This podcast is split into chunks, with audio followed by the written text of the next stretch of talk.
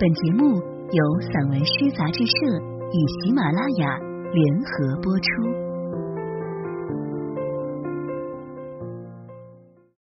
《桃林笔记》七零年代，斧头笔记。飞檐、斗拱、榫卯，一根木楔子，具体到饭桌、五尺板凳。屋脊之上看家的狮子，婚床上雕刻，芙蓉刚出水。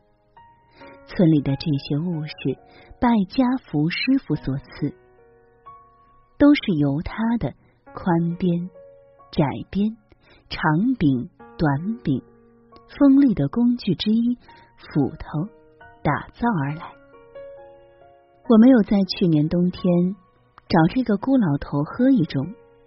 今年春上，路过他家门口，已是人走茶凉，只有几把斧头，他没有带走，垒在门后，发出雨滴敲打的轻微声音。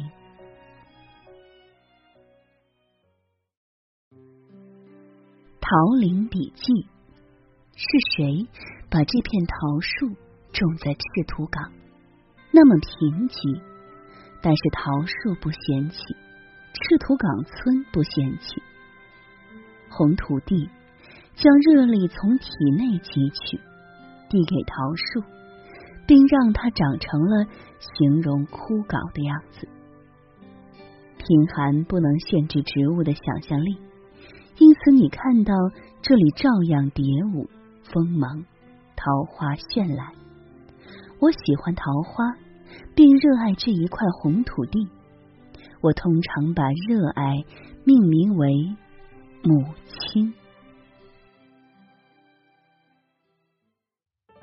山中的一天，我来的时候，山谷刚刚苏醒，云层略高于树梢。我来的时候，周遭没有别人。蓬雷、白毛、山茶花围拢过来。我并没有多余的话要说，植物们安安静静，小鱼儿坐在细波山涧里发愁。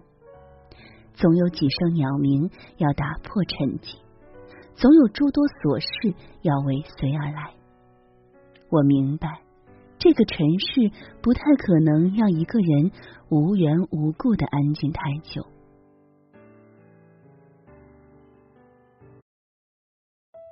颂歌，请允许我用炸弹这样一个烈性的名词来形容高原上这一处春天的油菜花。论及蜜蜂，我不认为他们在歌颂这些个头矮小的孩子。越过旧石跳板，跌入波澜壮阔的大海。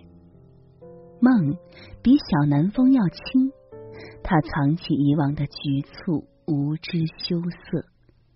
不会飞的人也该长出一双翅膀。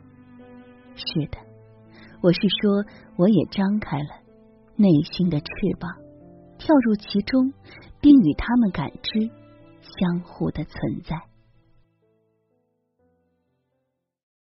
缺口，老井坐落在村庄一二华里外。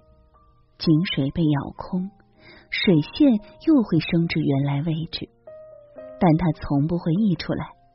我知道，这不是因为没有缺口。我一生都在挑水，水桶年久失修，木质疏松，短板多处。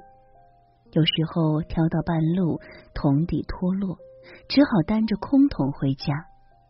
有时候雨水打湿路面。对于先迈出哪一只脚，左右不定。